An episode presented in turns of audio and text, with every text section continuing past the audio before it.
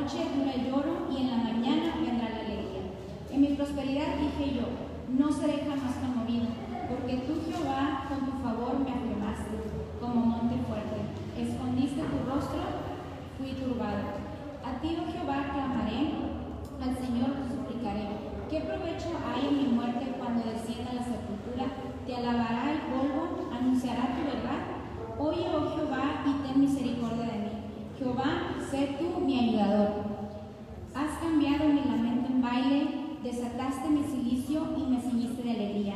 Por tanto, a ti cantaré gloria mía y no estaré callado. Jehová Dios mío,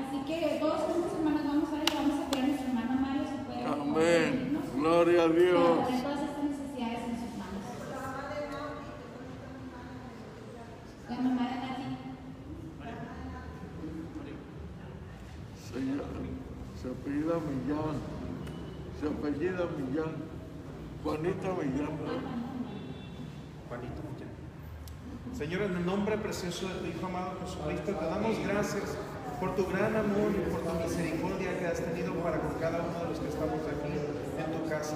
Bendecimos tu nombre porque para siempre es tu misericordia. Rogamos ante ti, Señor Padre, por la mamá de Nati, Señor, te rogamos en el nombre de Cristo Jesús que extiendas tu mano poderosa, Señor Padre, y la levantes de esa cama en el nombre precioso de Jesucristo. Que sea tu Santo Espíritu, Señor, sobre todo su cuerpo, Señor, en el nombre precioso de Jesucristo, Señor. Y así sea con cada uno de los que estamos aquí, Señor, que han levantado su mano, Señor Padre, que no sé su necesidad, pero que tú, Señor Padre, has contemplado, Señor, su corazón, que has contemplado también, Señor, su necesidad. Por esto, Señor, te ruego en el nombre precioso de Jesucristo, Señor Padre, que extiendas tu mano poderosa y toque los cuerpos enfermos, que sean sanos en el nombre precioso de Jesucristo, Señor. Te damos gracias por nuestros demás hermanos, Señor, que nos están viendo, Señor, por medio de las plataformas. Te ruego que si alguno de ellos, Señor, estuviese enfermo, Señor Padre, estuviese con problemas económicos, con problemas matrimoniales, yo te ruego, Señor, que seas tú, Señor Padre, por medio de tu Santo Espíritu, Señor, que arregle toda situación en el nombre precioso de Jesucristo, Señor. Gracias, Señor Padre, porque tú has inclinado tu oído a nuestro clamor. Has inclinado, Señor Padre, tu oído, Señor, hacia nosotros, hacia tus hijos, Señor Padre, que clamamos y alabamos y bendecimos tu nombre. Gracias, Señor, en el nombre precioso de tu Hijo amado Jesucristo. Amén y amén. Así con esa, esa esperanza de que pronto podremos estar juntos otra vez en casa, con esa, ese gozo que nos dice su palabra, que vamos a, a seguir viviendo a través de nuestro Señor. Este, vamos a preparar nuestra garganta. Vamos a preparar nuestro corazón para la a nuestro Señor. Amén, gloria a Dios.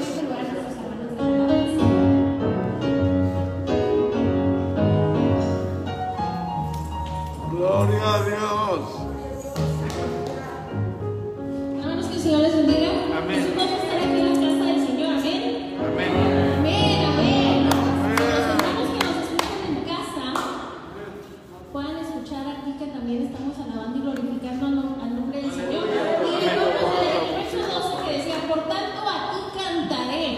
Gloria mía, y no estaré callado. Dice Jehová Dios mío, te alabaré para siempre.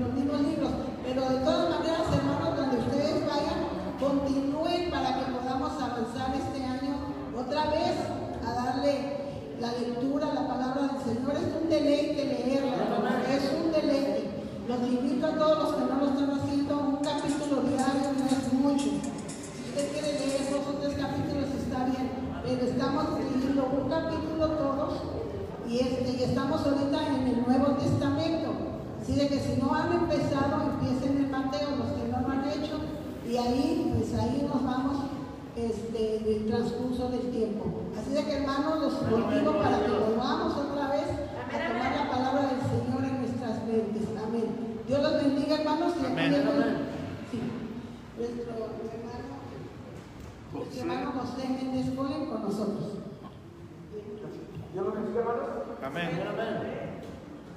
Es un privilegio para mí el poder estar con ustedes y acompañarnos. Bueno, en esta reciente apertura de las iglesias, qué gozo para nosotros eh, compartir con los hermanos eh, el gozo de poder alabar juntos en armonía en la casa de Dios. Pues bueno, quienes no tienen la oportunidad y nos siguen desde sus casas, también de igual manera estamos contentos porque, bueno, de alguna manera están congregándose de manera pertinente por las instrucciones de que, pues bueno, no se cabe la posibilidad de que haya todas las personas presenciales. Y pues Dios los bendiga a todos y le agradezco la oportunidad que me dio el pastor Heriberto, así como la pastora Esther, ambos fueron mis maestros en el instituto.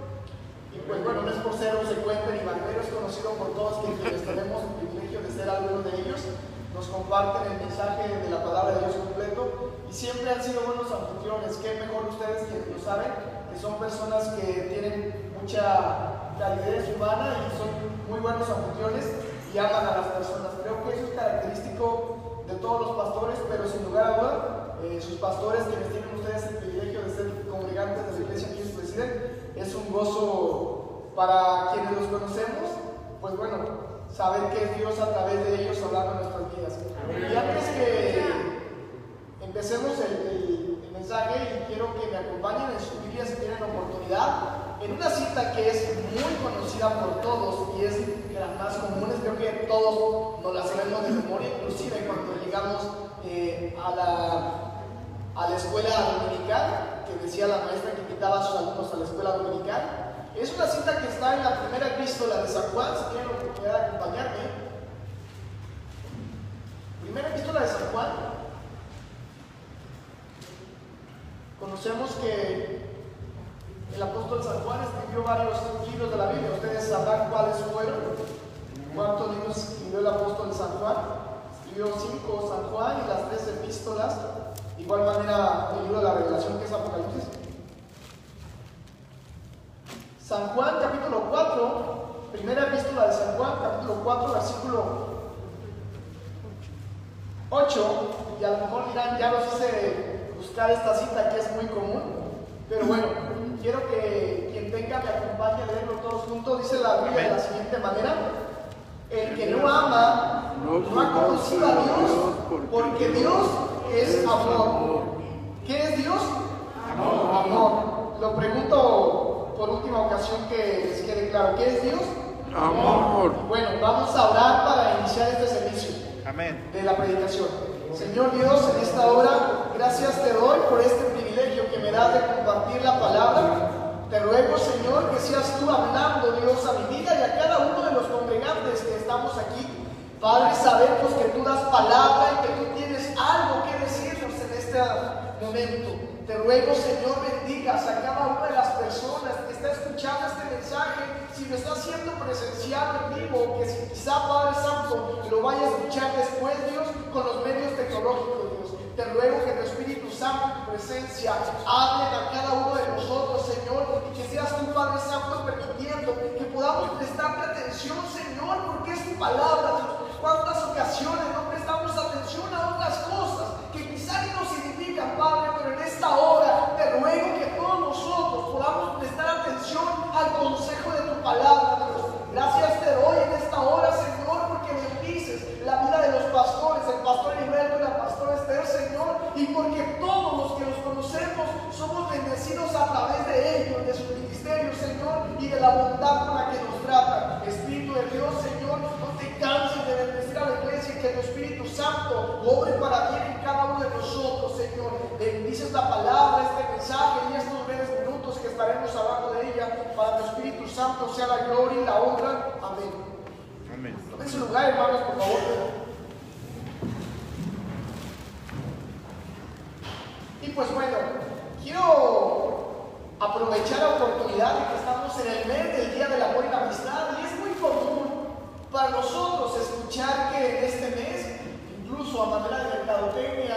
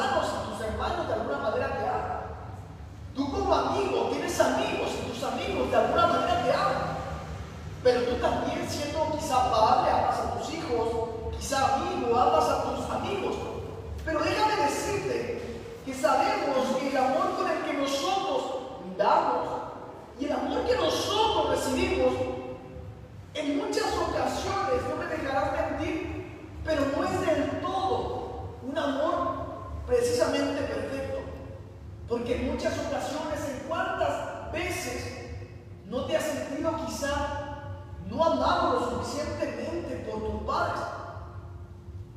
O quizás cuántas ocasiones no te has sentido suficiente, suficientemente amado por tu pareja, por tus amigos, por tus hermanos.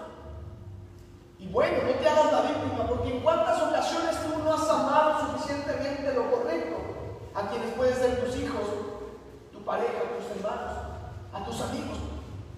Todos hemos experimentado de alguna forma el sabemos que es que nos amen sabemos que es amar. Pero en cuántas ocasiones el amor hacia nosotros de nuestros padres puede cambiar porque los hemos defraudado. Y aunque sean nuestros padres, siguen estando para nosotros, pero puede cambiar ese amor en determinado momento. O en cuántas ocasiones nosotros hemos experimentado que amamos a alguien y esa persona nos falla. Te pregunto, ¿el amor seguirá siendo el mismo hacia esa persona que te falla? Y es que en ocasiones lo que nosotros llamamos amor es algo convenenciero y egoísta, que creemos que es para satisfacer únicamente nuestras emociones y lo que creemos. Y nosotros amamos a veces por conveniencia, a veces por sentimiento, a veces por instinto. Y tantas cosas que se pueden hablar del amor en este mes. Hay muchos poetas, muchos románticos, muchas canciones, muchas prosas y muchas formas de expresar el amor. Pero no hay nadie que pueda expresar el amor tan grande como el que es el amor de Dios. No existen las palabras para poder expresar y definir el amor que Dios tiene para nosotros. Porque si bien la Biblia dice que aunque nosotros seamos infieles, Dios permanece fiel. Y ese amor hacia nosotros de parte de Dios no cambia porque le fallemos. En cuántas ocasiones no hemos pisoteado la sangre de Cristo, sabiendo que cometemos pecados que son atroces y todos los pecados llevan al infierno, pero sabemos que conscientemente hemos pisoteado la sangre de Cristo cometiendo pecado. Y en muchas ocasiones nos creemos indignos del amor de Dios porque creemos que el amor de Dios es como el amor humano. Porque nosotros como le fallamos a nuestros padres y ya no fueron Dios de nosotros, creemos que Dios nuestro Padre es igual que un Padre terrenal. Yo estoy aquí para decirte, Dios no cambia su amor para ti porque le hayas fallado. Porque el amor de Dios no tiene explicación. Y todos hemos experimentado el amor de Dios para nuestras vidas. Y en ocasiones no alcanzamos a definir el amor de Dios para nuestras vidas porque nos encontramos con prejuicios, con el amor cotidiano que vemos y creemos que Dios ya no nos ama y nos da miedo acercarnos a Él porque creemos que su amor cambia. Pero yo estoy aquí hoy de parte de Dios para decirte que aunque estemos en el mes del amor y la amistad, y aunque nosotros hemos experimentado el amor de nuestros padres, hermanos, pareja, y todas las formas, hoy quiero decirte que, como el título que lleva este breve mensaje, que el verdadero amor te buscó a ti. Nosotros podemos andar buscando el amor con nuestros padres, hermanos, hijos. Y es bueno cultivar el amor en todas esas relaciones, y es bíblico, y Dios nos manda. Pero déjame decirte que aunque tú busques el verdadero amor, este mes está muy romántico el ambiente y la atmósfera, y que diga, no, es que alguien busca su amor verdadero, alguien busca el amor. Pero si tú buscas ese amor, déjame decirte que el verdadero amor te buscó a ti. Y por cuanto estás en este lugar escuchando este mensaje o quien esté en línea escuchándome desde su casa o donde quiera que se encuentran en esta transmisión, ya sea en vivo o presencial en alguna ocasión que puedan escuchar este mensaje, permítanme decirles que el verdadero amor te buscó a ti. Y ese verdadero amor del cual no somos dignos, nos buscó a nosotros. Y las religiones del mundo no pueden entender esto porque es absurdo. Y todos quieren merecer algo a causa de obras, de hechos, de méritos. Pero el verdadero amor es para nosotros, no porque lo merezcamos, que hayamos hecho algo que es para nosotros. El verdadero amor está buscándote a ti. Y yo creo que tú has experimentado en alguna ocasión ese verdadero amor de parte de Dios, porque sabes que Él te ha hecho pleno. Y hoy en esta ocasión, ¿de qué manera se puede experimentar el amor de Dios? Es una pregunta que puedo hacerte para que en tu mente la contestes y ahorita la vamos a responder muy brevemente. ¿De qué manera se puede experimentar el amor de Dios? Y tener tres maneras en las cuales podemos experimentar el amor de Dios en nuestra vida. Y la primera de ellas, escucha bien, te voy a dar a manera brevemente de reflexión tres formas en las que puedes experimentar el amor de Dios para tu vida. Y estas tres formas que puedes experimentar el amor hacia tu vida, yo creo que seguramente ya las has experimentado, pero quizá no las has reconocido ni las has valorado. Y por eso hoy brevemente quiero explicarte que la primera de ellas que podemos experimentar el amor de Dios para con nosotros Dios sana nuestras enfermedades. Y es que Dios nos sana por amor, no porque lo merezcamos. Dios nos sana por amor, por misericordia. Y en la Biblia ahorita te voy a dar un pasaje en el cual Dios sana a un personaje que no lo merecía como nosotros. No merecemos la salvación, no merecemos la sanidad. Sin embargo, Dios lo hace por amor, no porque lo merezcamos. La Biblia dice en Isaías 53, 5 dice, mas ser herido fue por nuestras rebeliones, morido por nuestros pecados, y el castigo de nuestra paz fue sobre él, y por su llaga fuimos nosotros curados. Por su llaga fuimos curados, y en esta hora quiero decirte que Dios tiene sanidad para ti, por amor a ti, no porque tú te lo merezcas. Salmo 103, 1 dice, bendice alma mía Jehová y bendiga todo mi ser, su santo nombre. Bendice alma mía Jehová y no olvides ninguno de sus beneficios. Él es quien te perdona tus iniquidades, el que te sana todas tus dolencias. Salmo 103, versículo 1 al 3, y escucha bien, dice, Él perdona tus iniquidades. Y enseguida aquí dice, sana tus dolencias. O sea que tú sabiendo que hay iniquidades en ti, a pesar de eso, Dios te sana, no porque lo merezcas. Dios te sana sabiendo que tú eres pecador, porque Dios conoce nuestra condición pecadora. Y esto no es una licencia, ni un permiso, ni una autorización para decir, ay, Dios nos perdona, vamos a pecar. Claro que no, porque estaríamos pisoteando la sangre de Cristo. Sino que eso es una forma de explicarte que aunque pequemos, abogado tenemos para con el Padre Jesucristo, el cual en Él tenemos entrar al Padre. Él es la puerta, Él es el buen pastor, Él es la vida verdadera, Él es el camino, Él es la verdad, Él es la vida. Y no tenemos entrada al Dios más que a través de Jesucristo, que se entregó por amor y que con su cuerpo, dice Isaías 53:5, que por su llaga hemos sido sanados. No dice sus llagas, dice su llaga. ¿Y sabes por qué? Porque todo su cuerpo fue molido de tal forma que un centímetro de su cuerpo quedó sin ser allanado. Todo su cuerpo era una llaga completa, lleno de heridas, todo era una herida completa, no había nada sano en su cuerpo. Y todo su cuerpo fue una llaga completa y lo hizo por amor a nosotros. Él se entregó, él murió,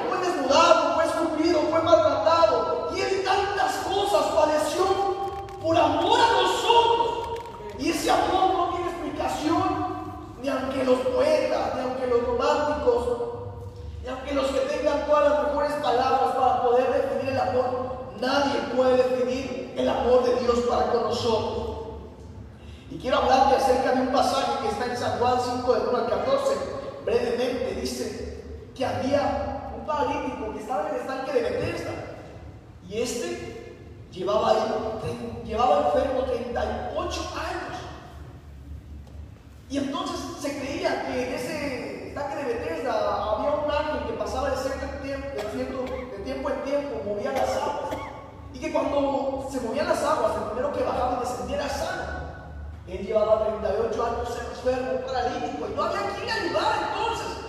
Jesucristo, como sabe todas las cosas, supo que tenía 38 años enfermo. Se acercó a él y le preguntó, oye, ¿estás enfermo? ¿Quieres ser sano? Y él le respondió, es que yo no tengo quien me sane. Yo no tengo quien me meta al estanque, entre tanto yo voy. Antes llega alguien y se mete antes que yo y me gana la oportunidad. Y en cuántas ocasiones nosotros estamos esperando tener una oportunidad y creemos que el milagro, que la sanidad va a llegar de la Pero hoy voy a decirte de parte de Dios, Dios hace milagros, no de la forma que tú lo esperas. Porque cuántas veces vemos en los evangelios que Jesús hacía milagros de muchas formas. De la distancia, ponía su mano, hacía lodo, escupía tierra, él decía, él mandaba, daba órdenes. Jesús no estaba encuadrado en una sola forma de hacer milagros. Y muchas veces la gente dijo, oye, di la palabra, o como veía que Jesús había hecho milagros de esa forma, decían, tan solo pon tu mano en mí. Y Jesús decía, a mí no me van a encasillar una forma. Yo soy Dios creativo y yo puedo hacer la forma, el milagro de muchas maneras. Y a lo mejor tú estás como el paralítico de Bethesda, esperando que Dios haga el milagro de la forma que tú crees. Y no siempre el milagro va a llegar de la forma que tú crees, porque tú estás para dar indicaciones a Dios cómo vas a recibir tu milagro. Dios es soberano y Dios es sabio, nosotros no somos sabios. Él conoce todas las cosas. Jesús que llevaba 38 años y le dijo, oye Jesús, yo no tengo quien me meta al estatua. Porque él su mente estaba encasillado de una forma en que Dios hacía milagros. Y Jesús le dijo, yo te voy a sanar. Y lo sanó Jesús con su palabra, con su poder. Y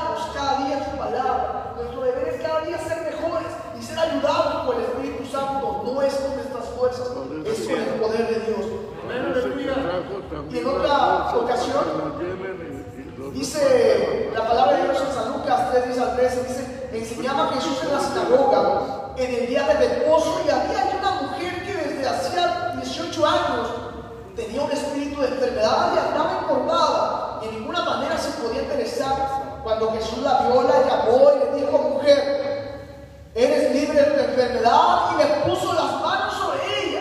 Y ella se interesó y luego glorificaba a Dios. Y aquí te voy a dar un secreto. Esa mujer estaba en el lugar donde se compartía el mensaje de Dios.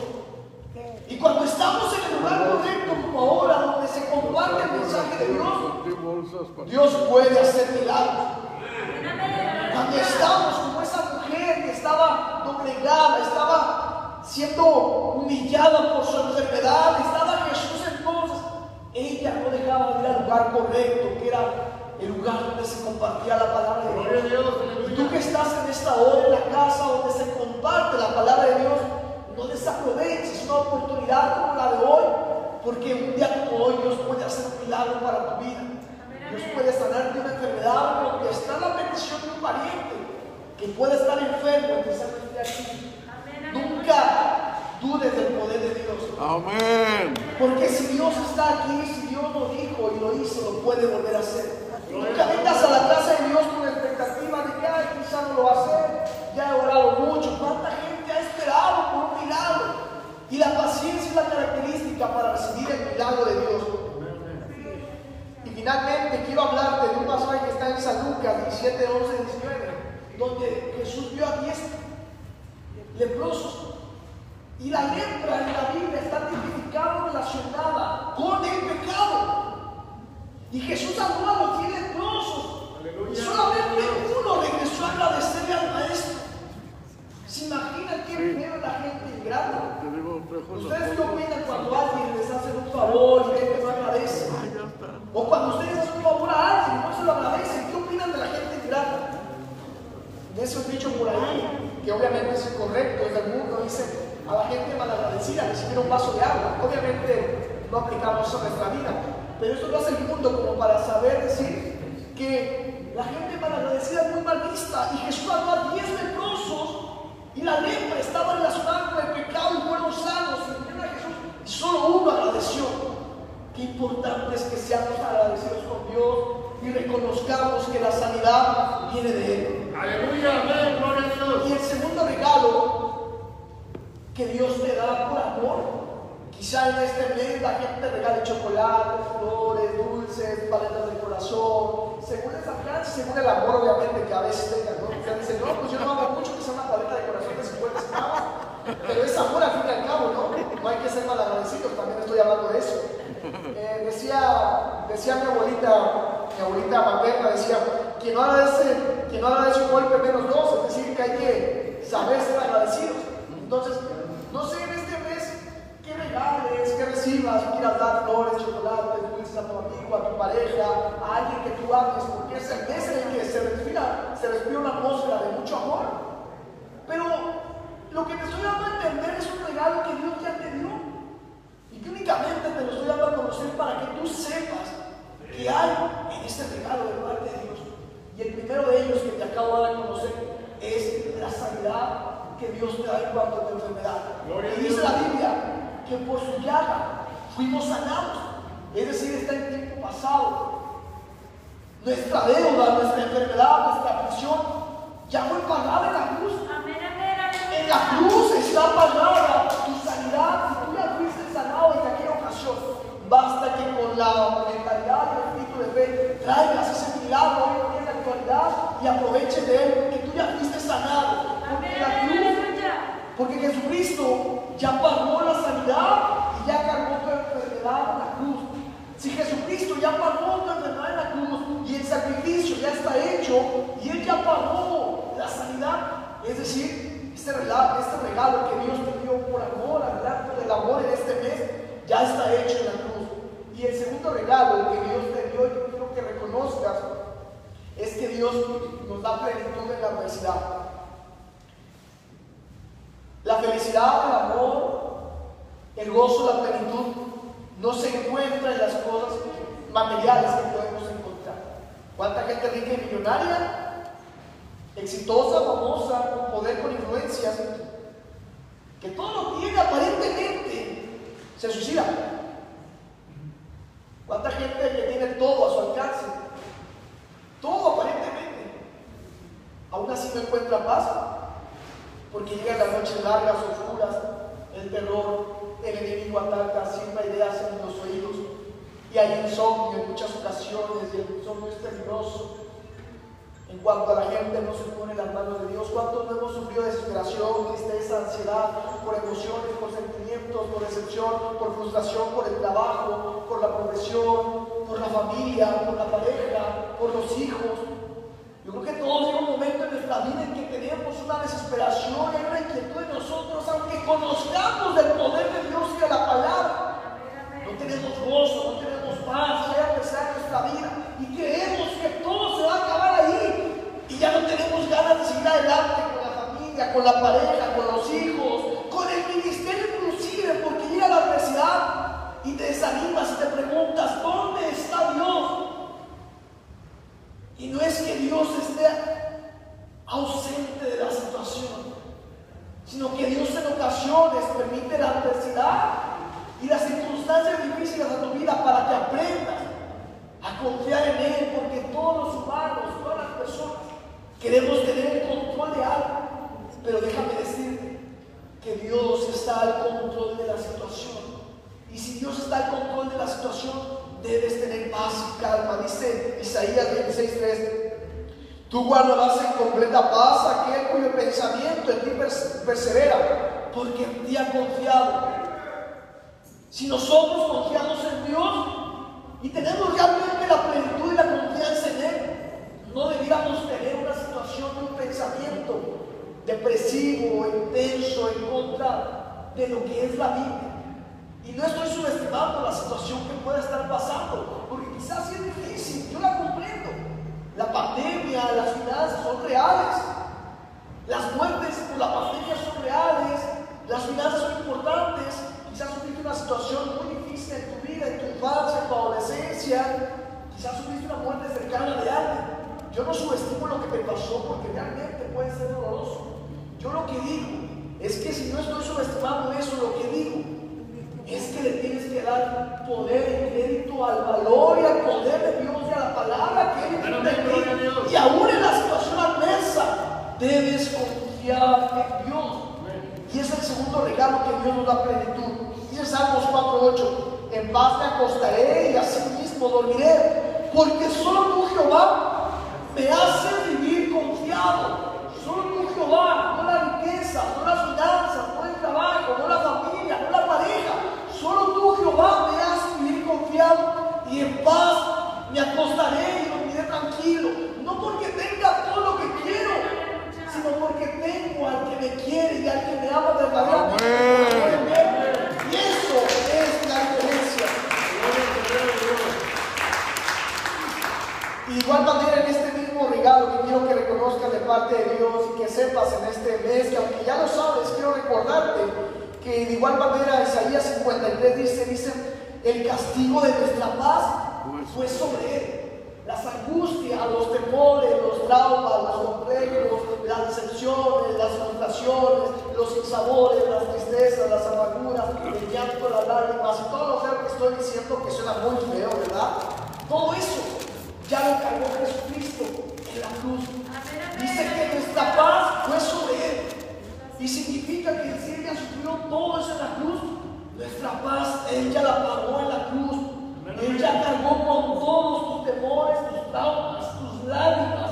Él ya lo pagó en la cruz. Y por eso es que Dios nos da plenitud. Dice San Juan 14, 27 dice, la paz os dejo, mi paso soy. Yo no la doy como el mundo la da. No se turbe vuestro corazón y tenga miedo. El mundo te puede ofrecer una paz que no es una paz realmente genuina, es una paz es una paz pasajera, es una paz que se termina, pero Dios es quien nos da la verdadera paz en medio de la adversidad. Debemos aprender a confiar en la situación. Dice San Juan 16:33, dice, estas cosas os he hablado para que mí tengáis paz. En el mundo tendréis aflicción, pero confiad. Yo he vencido al mundo. Dice segunda de Corintios 13:11. Por lo demás, hermanos, tened gozo, perfeccionados, consolados, sed de un mismo sentir y vivir en paz. Y el Dios de paz y de amor, dice que es el Dios de paz y de amor. Y quiero que escuche esa palabra. Es el Dios de paz y de amor. Y en este segundo regalo que quiero que reconozcas es que Dios te da paz y que te da plenitud.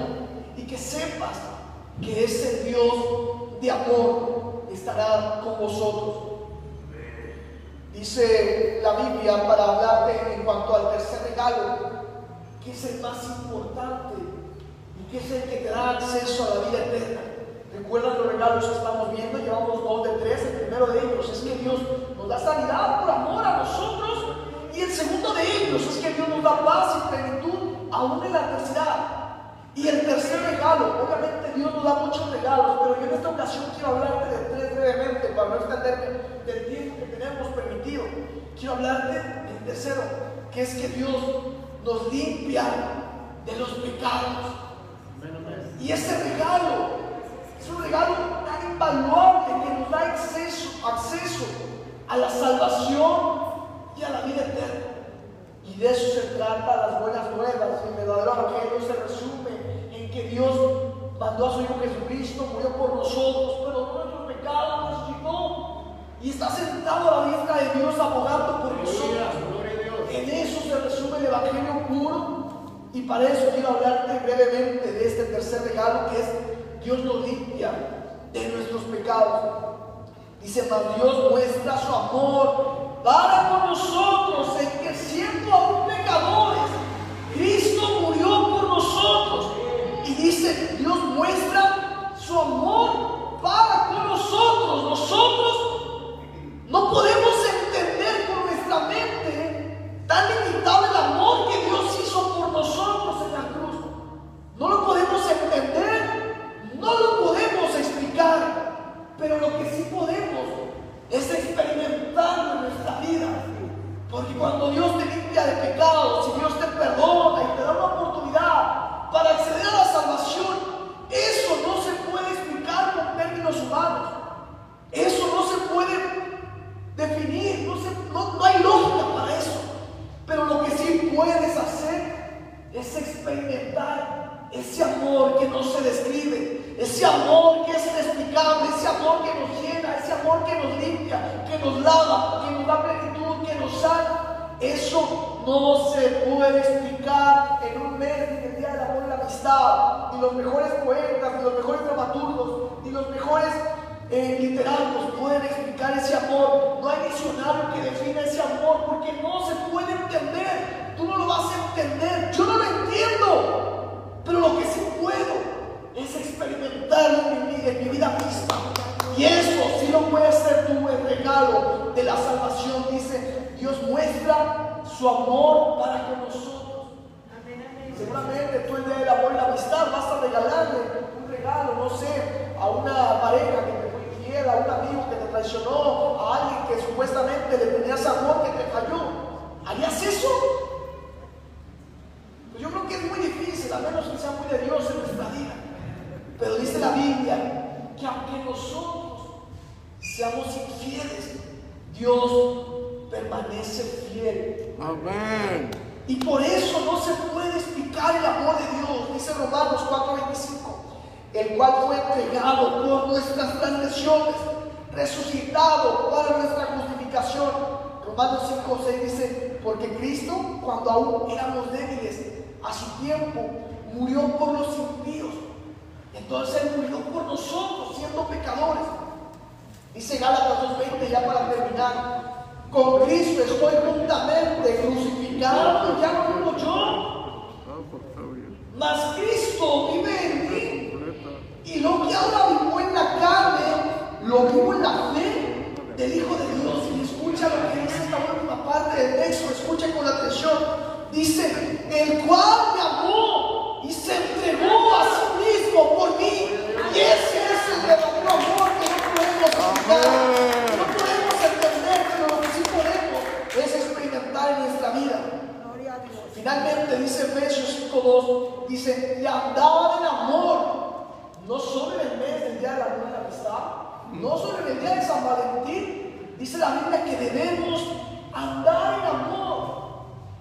Y ahorita te voy a definir el amor como nos habla 1 de Corintios 13. Dice, como también Cristo nos amó y se entregó a sí mismo por nosotros como ofrenda y sacrificio en olor grato. Y es que el amor de Dios es perfecto. Dice Jeremías 31:13, Jehová se manifestó a mí desde hace ya mucho tiempo diciéndome, con amor eterno te he amado, por tanto te prolongué mi misericordia. Dios se deleita en hacer misericordia. Y antes de dejar este lugar, quiero pedirte que te pongas de pie Amén. Gloria a Dios. y que escuches la definición del amor de Dios que tiene para ti. Dice 1 Corintios 13, del 4 al 8, el amor es sufrido, es benigno, el amor no tiene envidia, el amor no es jactancioso, no se envanece, no hace nada indebido, no busca lo suyo, no se irrita, no guarda rencor. El amor verdadero no guarda rencor, no se goza de las injusticias, mas se goza de la verdad. Todo lo sufre, todo lo cree, todo lo espera, todo lo soporta. El amor nunca deja de ser. Pero las profecías se acabarán y cesarán, y las lenguas y la ciencia acabarán. Pero el amor de Dios permanece para siempre. Quiero que oremos a Dios por esta palabra. Señor Dios, Amén. gracias te doy por este mensaje. mensaje que fue dado, Dios. Te ruego seas tú bendiciendo la vida de cada una de las personas aquí presentes, Dios. Te ruego, Espíritu de Dios, que bendigas a las personas que ven la transmisión, ya sean vivos, Señor Jesucristo, o que quizá, Padre Santo, puedan ver esta transmisión posteriormente, que esta palabra, este mensaje breve que fue compartido, sea de bendición para cada una de las personas. Gracias te damos, Señor, por el merecido amor que nos diste, muriendo en la cruz por nosotros, por amor, Señor. Y que ese amor no se puede explicar, Señor, sino que se experimenta en nuestra vida, Dios. Gracias te damos, Espíritu de Dios, te rogamos tu palabra para con cada uno de nosotros, que nos ministres, que nos guardes, pero sobre todo que tu amor sea para con nosotros. Gracias, Espíritu de Dios, por tu consejo, por tu palabra. Amén. Dios los bendiga, hermanos. Voy a dejar este lugar a que me responda.